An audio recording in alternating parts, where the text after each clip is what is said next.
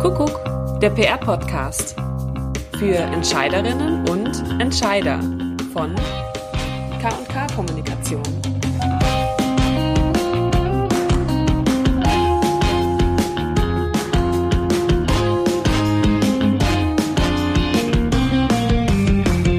Heute haben wir einen Gast, äh, eine Freundin aus Zürich, die Steffi Hiedber, die größte Beauty-Bloggerin der Schweiz. Und wir arbeiten jetzt schon, oh Steffi, wie lang? Uh, ich würde sagen, sicher schon sieben, acht Jahre. Ja, zusammen? Oder? Ja, ich glaube das müssen wir nachher ausrechnen. Vielleicht nicht nach also mit einem Glas Weißwein, aber ja, ich denke schon eine ganze Zeit. Ja, eigentlich fast seit Steffis Anfängen sozusagen, weil sie war auch eine der ersten, die in der Schweiz gebloggt hat. Also die perfekte Frau, um zu sprechen über Influencer-Marketing.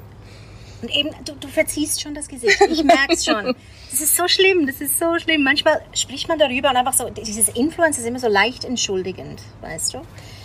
Wir reden drüber. Es wird spannend. Ja, ein Freund von mir hat mal gesagt, Influencer, das klingt nach Influenza, also nach einer Krankheit. Das ist natürlich böse. Aber vielleicht sollten wir für unsere Hörer auch erstmal klären, was ist ein Influencer? Ich sage ja immer gern, ich war früher auch als Journalistin tätig und du ja auch oder immer noch. Eigentlich waren wir ja immer schon Influencer.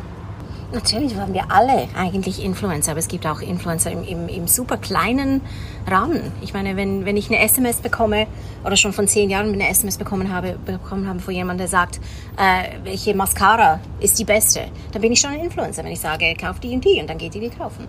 Also Influencer ist einfach dieser, dieses Beeinflussen ist, ist überall. Und natürlich, wir sind alle Influencer.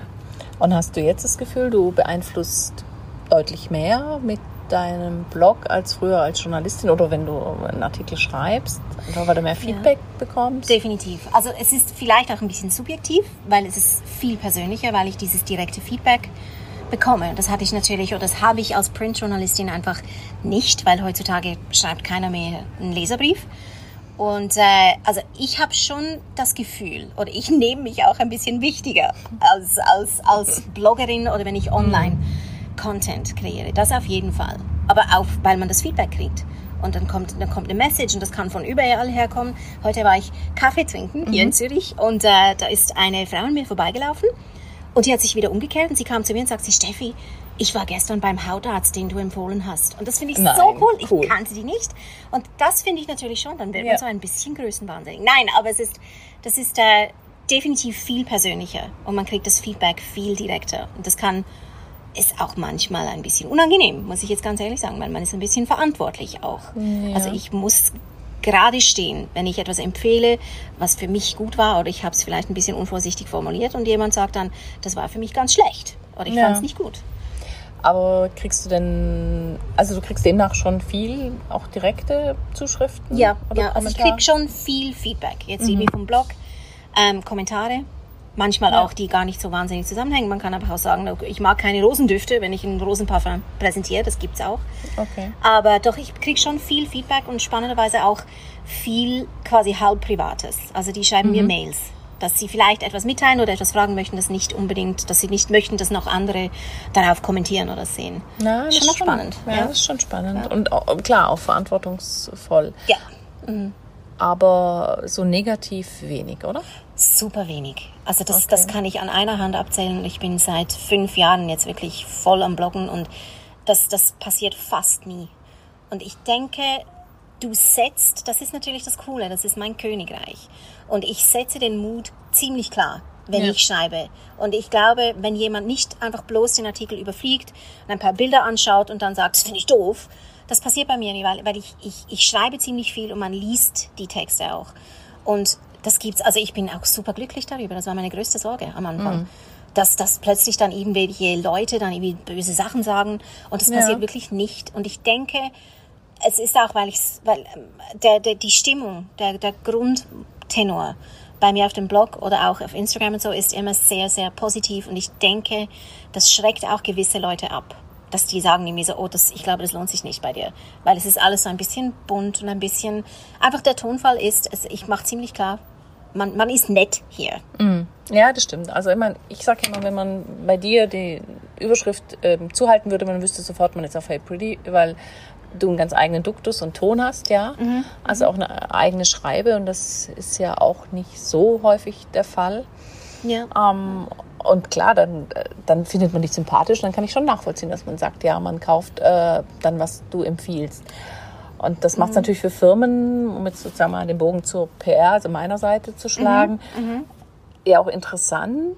Aber man muss ja dann auch den Mut haben, dann zu sagen, ja, ja, ich, ich ähm, will das dann auch, dass es in dem Steffi-Stil geschrieben ist. Genau, genau.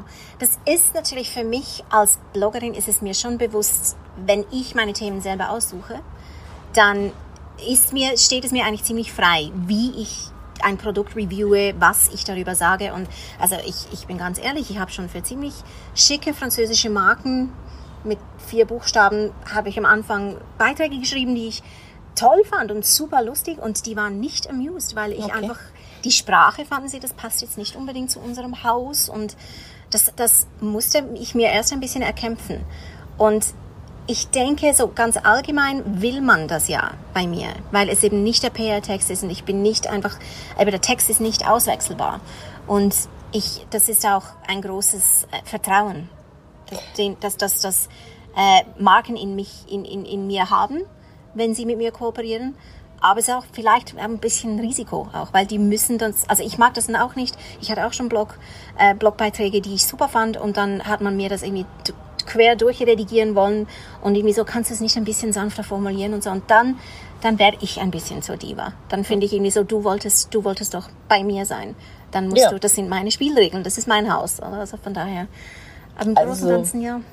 Ja, gut, also ich denke, klar, das ist natürlich das Risiko, das man als Firma eingeht, weil wenn ich jetzt, sagen wir mal, in ein Printmedium einen Pressetext schicke, die entscheiden dann, will ich das Produkt reinnehmen oder nicht. Und natürlich nimmt man nämlich immer eins zu eins den Text, aber gut. Und bei einer Bloggerin, die hat natürlich eher diese Freiheit zu sagen, oder die hat nicht eher, die hat vollkommen diese Freiheit zu sagen, weil kein Verleger oder Chefredakteur sagt, ja, ja, aber hier und Anzeigekunde und was Genau, weiß ich. Aber ich würde auch sagen, ähm, wie, da gab es mal so eine Werbung, wo Intel, Intel Inside, also Steffi Inside, also wenn ich, äh, ich Ja, ja. will es ja wegen dir. Genau. Und dann muss ich ja eigentlich als Marke entscheiden, es passt zu uns, ja. Mhm.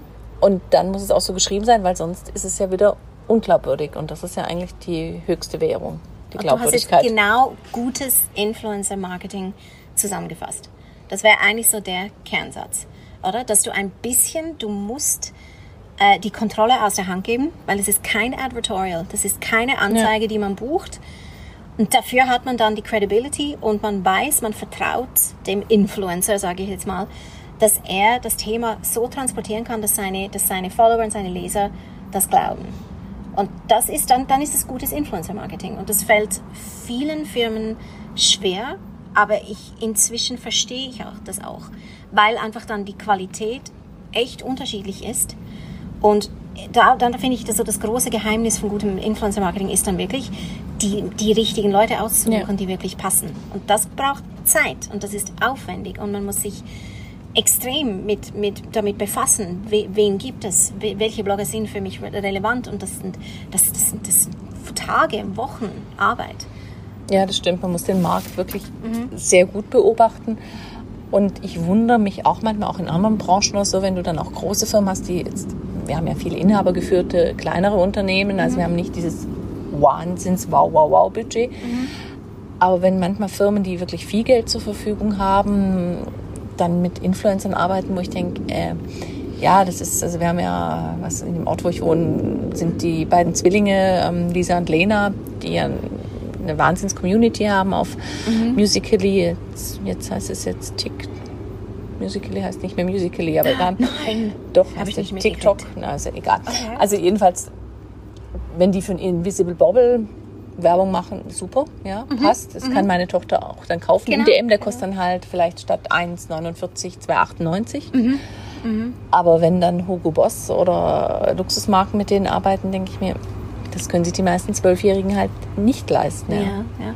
Und das ist einfach auch die Frage generell so beim Influencer-Marketing, oder? Das kreidet man ja dem Influencer ja an, dass das einfach irgendwie alles nur Scheinwelt ist und dass man irgendwie lügt und dass man irgendetwas repräsentiert, das man nicht ist oder einen gewissen Lifestyle verkörpert, den man sich gar nicht leisten kann eigentlich. Und ich finde, es ist schon eben, das ist das ein Riesen-Challenge für, für, für jede Marke und, und das ist, ich finde, das ist einfach der Job von jeder Marke auch zu fragen, wie, also wenn wir mit Influencern arbeiten, dann, dann eben, was, was sind das für Leute und wer, wer sind ihre Follower? Und ja, also ich finde, das ist das, das, das größte Geheimnis. Und finde ich, dann sollte eine Firma lieber mit, mit drei wirklich passenden Influencern arbeiten, als einfach irgendwie so breit streuen und einfach irgendwie finden, okay, jetzt schicken wir unser Produkt einfach mal an 50 raus und hoffen, dass irgendetwas kleben bleibt. Also es ist wirklich, es kommt auch auf das Budget an. Eben, genau, ist nicht so ja, aber das war jetzt noch ein gutes Stichwort. Also wir schicken es einfach mal an 50 Leute raus. Also wir machen das zum Beispiel in der Agentur nicht. Wir fragen mhm. immer vorher an. Mhm. Also ob sie es haben möchten oder testen möchten. Mhm. Was es auch aufwendig macht, ja. Also so, man ja. könnte jetzt auch fragen, ist es ein Must-Have oder ist es eine Landplage? Mhm. Ja. Und ähm, es ist aufwendig, wie du gesagt mhm. hast, ja, man muss richtig filtern und raussuchen, wer, wer passt. Mhm. Aber da muss man halt das Gespür für die eigene Marke haben, ja. Mhm. Und da merkt man natürlich auch manchmal, ist vielleicht auch das Selbstbild und das Fremdbild natürlich auch nicht. Manchmal denken Marken auch, sie sind wahnsinnig hip und sexy und jung. Und ja. das ist vielleicht gar nicht so der Fall. Aber dann brauchst du in deinem Job dann das Fingerspitzengefühl, dass du das dann auf eine sanfte Art erklären kannst, dass man vielleicht eben, das ist dann dein Challenge. Ja, oder? das stimmt. Ja. Den Firmen das klar machen. Mhm. Und dass man eben nicht mehr einfach so wie früher äh, oder am Anfang, die denken dann manchmal, ja, ja, man schickt es breit, äh, streut mhm. es und dann mhm. wird schon irgendwas haften bleiben. Aber was werden so aus deiner Sicht, was, also jetzt nochmal überlegen. Wir hatten immer gesagt, wir machen einen Countdown und wahrscheinlich haben wir oh schon oh ja. viel, viel. Das, das, ist das Problem. Also Claudia und ich reden beide wahnsinnig viel. Also wir versuchen jetzt ein bisschen. Die Türen nicht immer, die genau. Untertüren aufzumachen. Genau. Genau. Was ist denn, wären so Punkte, wo du sagst, boah, geht gar nicht oder nervt mich total, wenn Firmen so und so agieren oder ist es ein, praktisch ein, ein, ein Don't? Ein, ein, ein bisschen ein No-Go. Es kommt darauf an, ich, also ich bin natürlich ein bisschen eine Ausnahme, weil ich mich auf einem Gebiet bewege, jetzt als Influencer und Blogger, in dem, also jetzt im Beauty-Bereich, da sind meine Kolleginnen sind meistens ein ziemliches Stück jünger. Und dann, ich merke einfach bei gewissen An Kontaktanfragen oder auch Briefings, die sagen eben so, wir könnten, wir würden uns vorstellen, dass du und dann denke ich, also da, das kommt bei mir dann schon hoch, dass ich dann denke, hey, ich bin kein 17-jähriges Mädchen, mhm. die das macht, irgendwie neben dem neben der Schule und irgendwie stirbt, wenn sie mir drei Lipglosse kriegt zum zum Swatchen. Ähm, also was ich schwierig finde jetzt bei Influencer Marketing ist, äh, wenn eine Firma Ansprüche stellt, gleich von Anfang mhm. an, dass die sagen, wir würden dir etwas zuschicken, wenn du, Doppelpunkt, das gibt es tatsächlich immer noch, ja. dass die sagen, du machst uns zwei Instagram-Posts mit diesen Hashtags, du äh, tagst noch zwei Leute und so und das gibt's zum Teil, dass die das einfach dann, dann das ist, die Erwartung ist, dass man das Produkt kriegt und dann diese mhm. Leistungen vollbringt und das finde ich super daneben. Das ist total egal, wie alt du bist als Influencer. Das ist total egal. Dein Reach ist auch egal, weil das ist einfach, das, das, das muss, passen. Es ist eine mhm. Kooperation und Kooperation bezahlt. Das, das, ist es, nein, oh, das muss einfach etwas, das, das, das mir etwas bringt. Mhm. Natürlich ist Geld super nett und ich möchte davon leben können, aber es muss einfach etwas sein. Eine Kooperation wäre auch, dass du sagst, also jetzt das krasse Beispiel wäre irgendwie eine Kooperation. Ich gebe dir dieses schöne Auto und dann zeigst du mir das Auto auf deinem Instagram-Account und schreibst auf deinem Blog, wie toll es ist. Okay, das wäre auch eine Kooperation, aber es gibt wirklich Leute, die dann sagen, ich leihe dir diesen Stuhl aus und du darfst ihn fotografieren und dich drin setzen, aber ich hole ihn dann wieder ab in einer Woche. Das gibt es dann auch. Hm. Ähm, diesen Respekt zu haben, also das, der, der Res keinen Respekt zu haben davor, dass die Arbeit kreativ ist und dass mhm. die Zeit braucht. Das finde ich, das finde ich schwierig. Und wenn das jemand nicht respektiert, dass ein Aufwand dahinter steckt, auch ich mache ja ganz viele Sachen, der größte Teil auf meinem Blog ist, ist gratis, da kriege ich kein Geld dafür. Aber ich möchte, dass man das respektiert, dass das Arbeit dahinter steckt. Also von daher, ähm, No-Gos sind zu hohe Erwartungen, also irgendwie so eine Checkliste oder ein mhm. Briefing, wenn es nicht eine bezahlte Kooperation ist. Das ist dann was anderes, da können ja. wir nachher drüber reden, aber eben, dann ist es ein Auftrag und dann finde ich, dann hat der Kunde das Recht, ja. irgendwie ja. Sachen mhm. gegenzulesen, mhm. bevor man es publiziert, Bilder anzuschauen etc.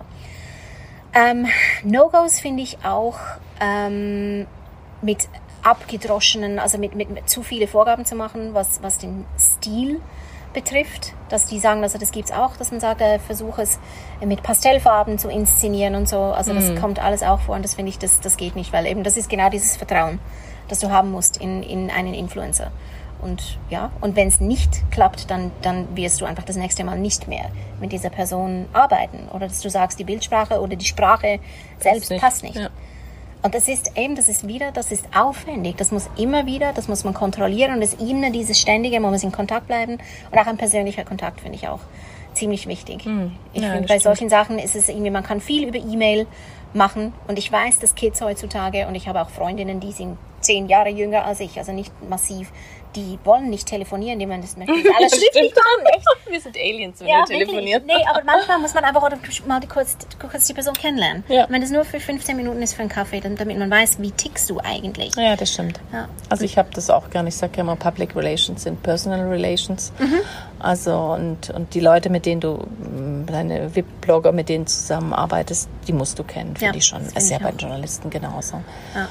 Und was so bei mir auf meiner Seite, was ich immer so finde, was gar nicht geht, also wenn ich Kooperationsanfragen kriege und dann Rechtschreibfehler drin sind. Also das Ja. nein, geht nicht.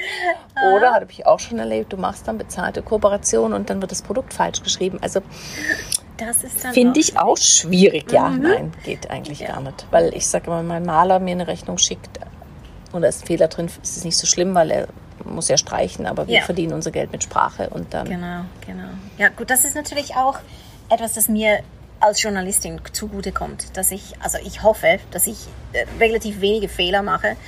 Und aber ich finde es auch okay, das ist auch legitim, dass eine 18-jährige Beauty-Bloggerin, die eigentlich nebenbei noch irgendwie in der, in der Schule ist oder arbeitet und so, ich, ich finde es nicht, man darf auch kein Snob sein. Es ist okay, wenn, wenn mal ein Fehler drin ist. Aber dann finde ich, dann bist du im falschen Metier, dann kannst du, dann kannst du Influencer sein. Also eben, dann sind wir wieder beim Be Begriff.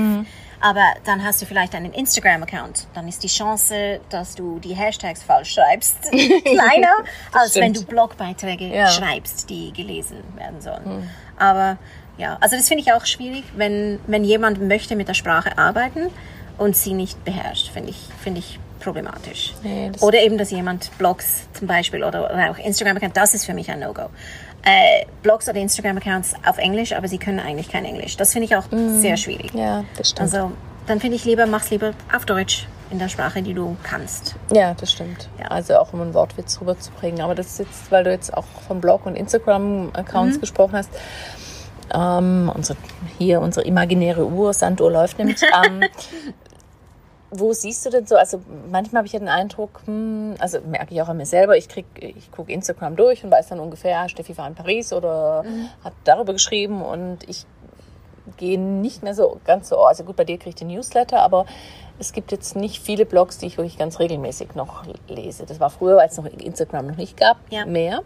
Mit den Newslettern oder wenn du es automatisch abonniert hast, ist natürlich praktisch, weil dann, ähm, Ja, dann wird hast du es einfach einfach, in, geliefert, ja. Mhm. dann hast du es, dann musst du nicht wieder einen anderen Kanal öffnen. Aber ist denn deine Sorge, dass, ähm, oder was heißt Sorge, glaubst du, dass künftig sich das hälftig-hälftig entwickelt oder ähm, Blog versus Instagram oder kann das eine Das oder das andere nicht. nicht leben? Nee. Also ich glaube, die sind einfach wie zwei Paar Schuhe. Für mich ist es wirklich nicht dasselbe. Okay. Für mich ist Instagram, ist jetzt in meinem Fall die Einladung zum Blog. Es Mhm. ist wirklich, ich würde sagen, 95% vom Content oder übertrieben, drei Viertel vom Content auf meinem Instagram-Account ist eigentlich, um einen Blogbeitrag zu bewerben, dass ich sage, Okay. hey, heute auf dem Blog ist das und das. Plus noch ein bisschen so Backstage, behind the scenes, was mache ich denn sonst so, meine Schuhe oder so. Und so ein Mix aus beidem, so ein bisschen auch, auch mein Leben Ja. irgendwie dort zu zeigen. Aber ich finde, die beiden schließen sich überhaupt nicht aus. Also ich weiß jetzt bei meinem Blog, dass ich ja, ich, ich möchte ja ziemlich viele Informationen vermitteln. Ich habe viel über Skincare und Make-up und so und vor allem bei, bei der Hautpflege oder so, dann, dann, dann muss ich Informationen vermitteln, finde ich wichtig. Oder zu, zu Ja. erklären, was ist da drin und für wen ist sie. Und das kannst du schlicht und einfach nicht auf Instagram. Das, Nein, das das geht nicht mit vier Sätzen. Also für mich, ich finde, die konkurrieren sich überhaupt nicht. Ich finde, sie ergänzen sich toll. Dass ich äh, zum Teil auch, eben wenn ich, wenn ich Spa-Reviews mache zum Beispiel, ich kann ein wunderschönes Hotel besuchen, ich kann nur so und so viele Bilder im Blogbeitrag bringen, aber es ist super cool dann irgendwie in den Instagram-Stories die Bilder, die vielleicht nicht ganz so perfekt sind oder das super schöne Schnitzel, das ich zum Abend gegessen, das einfach irgendwie so auf in einem, auf einem riesigen Bildschirm nicht so sexy aussieht, aber das ist dann wirklich cool, dass es auch lebt, dass man sagt, so, hey, das habe ich auch noch erlebt. Also das finde ich eine, eine wunderschöne Ergänzung und auch bereichernd für mich. Ja, das mit den zwei Paar Schuhen ist gut. Und du würdest jetzt auch nicht sagen, es ist eine Altersfrage, dass ähm, die Jüngeren nur noch Instagram machen oder dass du für. Nee. Es ist für mich schwierig zu beurteilen, weil meine Leser und auch die, die mir auf Instagram folgen, also die meine Instagram-Follower sind deutlich jünger als meine Blogleser, das schon. Aber es, nee, also ich, ich, ich denke, es gibt ganz viele Junge, die keine Blogs lesen, aber die kriegen das auf Instagram mit und wenn sie sagen, oh, das Thema interessiert mich, dann gehen sie auf den Blog. Finde ich super. Das ist wie so ein Türöffner ja. für den Blog. Aber ich glaube, umgekehrt, also mein, ich, ich habe auch, meine Instagram-Bilder sind auch auf dem Blog, aber ich glaube, umgekehrt kommt da wenig Traffic.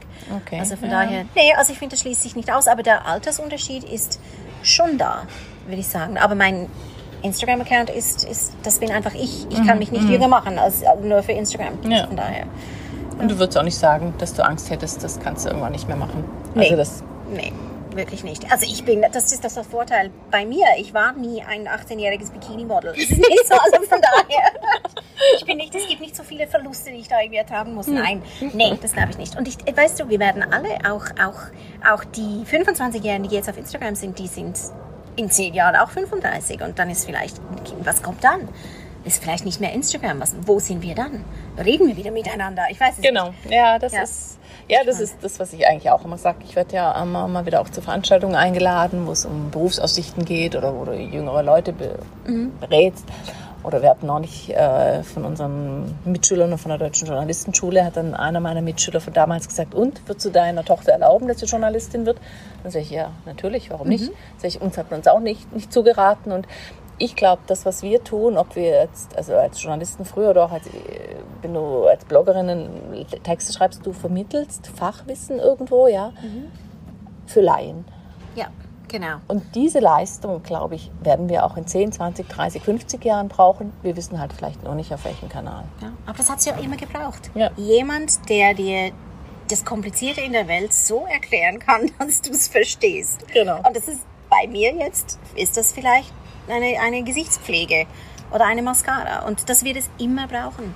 Und die Fähigkeit auch Informationen so herunterzubrechen, dass man es auch verstehen will. Weißt Ja. du? Das ist, das finde ich die Kunst. Und wahrscheinlich auch jetzt beim, beim, als, als Influencer jetzt auf Instagram. Inhalte so zu transportieren, dass die Leute sagen, wow, das ist schön, oder das ist cool, oder das interessiert mich. Ja, Oder? also und eigentlich, eigentlich im Grunde, da man sich ja doch auch immer wieder neue Themen einarbeitet, man schreibt eigentlich ein bisschen als Laie oder als qualifizierte Laie für wieder Laien und das ist eigentlich ja der Job. Ja. Neben, ich finde das schon, ich meine, du hast einen spannenden Job, weil du natürlich mit Influencern und mit Journalisten arbeitest. Und ich meine, ich kenne das auch von der Seite. Ich meine, ich habe auch im Printjournalismus also, angefangen und dann habe ich angefangen zu bloggen. Und ich weiß, wie meine Kollegen reagiert haben. Das ist schwierig, oder? Irgendwie, dass man, Haben ist gut. man ja, oder immer noch, dass man weiß, wirklich ich denkt, weiß, ein ja. Journalist, grundsätzlich findet er, was wollen diese jungen Küken Ja. hier? Die haben keine Ausbildung, die schreiben nicht korrekt, da, da, da. Und das ist natürlich aus PR-Sicht, also ich denke auch bei deinem Job sehr oft, denke ich, das ist schon relativ schwierig, dass man auch wirklich die Bandbreite und der, die Qualitätsunterschiede sind wahnsinnig viel höher. Und du musst damit umgehen können. Und ich kenne Leute, die in der PR arbeiten, die sagen, ich, ich, ich kann das nicht mehr, ich mag das nicht mehr, diese, diese riesige Bandbreite Mhm. ausgleichen auch irgendwie. Dass du eine- einerseits wie Fachjournalisten hast, die machen das Ja. alles perfekt, aber dafür liest niemand mehr das Magazin. Also das ist schon eine riesen Herausforderung, oder? Ja, das stimmt. Aber ich denke, weißt du, eben auch, im, du hast früher natürlich Leute gehabt, ich habe noch immer in München so einen Golden Oldies Stammtisch. Also die Kolleginnen, die waren 20, Ihr nennt fünf- euch so. Ja, genau, ja. Die waren 20 oder 25 Jahre bei der Zeitschrift. Die eine hat als Sekretärin angefangen und war dann 15 Jahre lang Ressortleiterin. Ja, solche Biografien hast du heute nicht mehr. Oder unser geschätzter Niki Müller bei, äh, also der ist ja auch schon so lange in der Branche und der hat natürlich ein wahnsinniges Fachwissen. Ja. Das haben aber auch bei den Journalistinnen, die Jüngeren, nicht mehr, können sie auch gar nicht und Ja. die Fluktuation ist höher. Und ich sitze jetzt da auch die Teams ja auch viel kleiner geworden sind. Ganz oft da und du machst eigentlich Themenentwicklung, was man früher in Redaktionskonferenzen gemacht hat. Ja. Aha. Aber du hast ja oft keinen Sparing-Partner mehr. Und man kann es anstrengend finden, aber ich finde es auf der anderen Seite auch wieder spannend. Also ich finde immer, ja, darum bin ich ja in der Kommunikation. Eben. Und ich denke, solange irgendwie, und das habe ich auch jetzt auch auf der technischen Seite, weißt du, jetzt irgendwie als Influencer und Blogger, du musst immer, es ist viel von meiner Arbeit ist technisch, ist einfach irgendwie, wie, wie funktioniert der Blog, muss ich da irgendwie Bilder und da mit, irgendwie mit, mit, mit Clips und so. Und ich denke, solange, also wenn man keine Angst davor hat, weißt du, ich Ja. bin auch, ich bin, ich werde 45 und solange ich keine Angst davor habe, auch Neues zu lernen, um mir das zuzutrauen, dass ich das kann, dann, dann möchte ich in dem Job bleiben. Also ich finde, ich finde, es, es, es gibt noch super viele Möglichkeiten auf dem Gebiet, jetzt gerade bei den Influencern. Und ich denke, das wird sich jetzt auch ein bisschen spezialisieren. Und ich erlebe das schon mit gewissen Marken, dass ich wirklich sehr breit kommuniziere für meine Leserinnen. Und ich habe High-End, ich habe, ich habe von Dior bis Wet n Wild alles. Also es ist wirklich eine große Bandbreite und auch vom Alter her. Und ich denke, die Brands bleiben auch wirklich flexibel und, und, und merken auch, dass diese, weißt du, diese, diese, diese Rules, die, die, die lockern sich auch auf. Oder? Es Ja. ist, ich meine, ich gehe auch mit meiner Tochter zu Zara und wir, wir finden das gleiche, die, die gleichen Kleider schön. Und wir sind, weißt du, irgendwie 30 Jahre auseinander. Ja. Und das finde ich schon cool. ähm, Und das, das, ist, das wird jetzt eigentlich nur beschleunigt oder be- das- ich finde, das wird gefördert jetzt von Social Media. Dass man eben nicht mehr so in, diese, in, in einen Style oder in eine Ja, Ecke gedrängt wird. auch Kistchen gepackt. Ja, das stimmt. Das ist- das ist schön. ich finde, das, das bleibt spannend. Also Ja, super. das stimmt. Also ich mache jetzt einen Timecheck und so. Und also, Uh. also wir haben, wir haben, was haben wir jetzt noch wichtige? Ja, also wir haben jetzt darüber geredet, wo es hingeht, die Zukunft des Influencer-Marketing. Aber was wünschst du dir jetzt für die, die nahe Zukunft, wenn du den Begriff Influencer-Marketing hörst? Also ich wünsche mir schon, dass sich die Spreu vom Weizen trennt, aber das beobachte ich auch. Ja. Und dass der, sagen wir mal, das, was eigentlich schon immer im Leben galt, erstmal denken, bevor man handelt. Also so, wen engagiere ich, auch bei, auch bei, also jetzt nicht nur bei uns, also überhaupt auch bei großen Firmen, wo ich manchmal denke, ja, nicht nur einfach, weil die jetzt so und so viel Follower hat, Ja. aber gar nicht zur Marke passt, dass diese bisschen Hirnlosigkeit oder diese Angst, eine Hirnlosigkeit ist böse, aber ich hatte jetzt eine Zeit lang das Gefühl, dass jeder dachte, oh, ich muss, ich muss, und ich muss das und ich muss das und ich muss überall und überall und möglichst auch noch auf Snapchat und wahrscheinlich muss ich auch noch twittern. Nein, man muss nicht Nein. alles, ja, weil man hat nicht mehr Budget und man hat auch nicht mehr Personal und nicht jeder Kanal passt auf alle. Und wenn sich da so eine gewisse Gelassenheit oder Erfahrung einspielt, das würde ich mir wünschen, dass man dann sagt, ja, das passt für mich und ich mache Instagram und Facebook oder ich mache nur Facebook, weil es für mich passt und ich lasse das andere sein. Dass da dann die Haltung nicht so im Hinterkopf ist, oh Gott, oh Gott, oh Gott, was verpasse ich. Ja. Also wenn da sozusagen so, sagen wir mal, so ein bisschen diese Hektik Aha, sich legt, das würde ich mir wünschen, ja. Das verstehe ich gut, weil die Hektik ist ein bisschen auf beiden Seiten zu spüren. Oder einerseits von den Brands und von, von der PR-Abteilung und vom Marketing, diese Nervosität, das erlebe ich auch. Dass sie finden, wie so, "Ah, mit wem und was und wir müssen was tun und New York und Paris sagen uns, geben vor. Und, und andererseits auch, auch ich habe viele Influencer-Kolleginnen und Bloggerinnen, die, die wirklich, also die meisten sind ziemlich verunsichert und sagen auch, ich weiß nicht genau, wo ich hin soll oder? Und wo, wo, worauf ich mich fokussieren soll. Und ich denke, aus, aus Content Creator Sicht finde ich auch ganz ein schönes Wort, Ja. sage ich auch der Influencer, aber der Content Creator aus der Sicht ist es einfach das größte Kapital, das du hast, ist einfach deine Glaubwürdigkeit und eine, eine einzigartige Stimme zu haben. Ob das jetzt in Bildsprache ist oder in lustigen Hashtags oder in super stylischen Bildern. Das ist aber einfach, dass du etwas findest, das, das einzigartig ist für dich. Und ich meine, für mich ist das größte Kompliment, wenn, als du mir gesagt hast, eben man erkennt einen Text von mir, wenn Ja. man ihn liest. Weiß man, ah, ich glaube, das, ist, das muss Hey Pretty sein. Und das ist das, das größte Geschenk für mich. Ja, also ich finde wirklich, dass du eine, es gibt nicht so viele, bei denen das so ausgeprägt ist, ja. Aber Aber das finde ich wunderbar auch, und auch lustig. Also ich habe dir ja auch mal geschrieben, also wenn ich eines morgens am Kaffee ersticke, dann bist du schuld, weil ich einfach so lachen muss. Oh, das war nicht so sehr, dass Ja. die Leute ersticken wegen mir. Nein, aber eben, es gibt dafür auch Brands, die, die das finde ich, das respektiere ich inzwischen auch. Und ich nehme es auch nicht persönlich, wenn jemand sagt, weißt du was, das passt einfach nicht zu uns. Ja. Oder wir sind zu elegant oder das Thema ist vielleicht zu ernst und wir möchten nicht, dass da irgendwie noch ein, noch ein, vielleicht noch ein Spruch kommt oder so. Ja, aber da sind wir dabei Glaubwürdigkeit und Au- auch so ein Modewort, Authentizität, aber in dem Fall denke ich für beide Seiten, ja. Also, und das ist ja auch das, wo ich auch in der PR sage, ähm, das bringt überhaupt nichts, wenn ich, ähm, auch wenn ich anfange zu lügen und immer sage, ach, das ist, immer, das ist alles das Beste und Tollste und so weiter, weil kann es ja auch nicht sein. Ja. Und ich glaube, da auf beiden Seiten, weil man ja eben auch lange zusammenarbeitet, ähm, Genau, genau. Ja. Und ich hoffe noch eine Zeit lang. Ja. sicher. Gut, ja, vielen Dank. Danke das dir. Gespräch war sehr vergnüglich, wie immer. Wir sitzen hier übrigens in einem ganz lauschigen Garten in Zürich. Und es ist wirklich so fast ein bisschen romantisch. Es gefällt mir hier richtig gut. Ja, im Rosengarten von meinem Rosengarten. Stammhotel. Und es hat auch ganz wenig Mücken, sodass wir hier eigentlich jetzt, wenn wir jetzt hier schließen und uns dann auf eine Fortsetzung irgendwann freuen, hier noch bei einem Glas Wein weitersitzen können. Super. Danke dir. Wunderbar.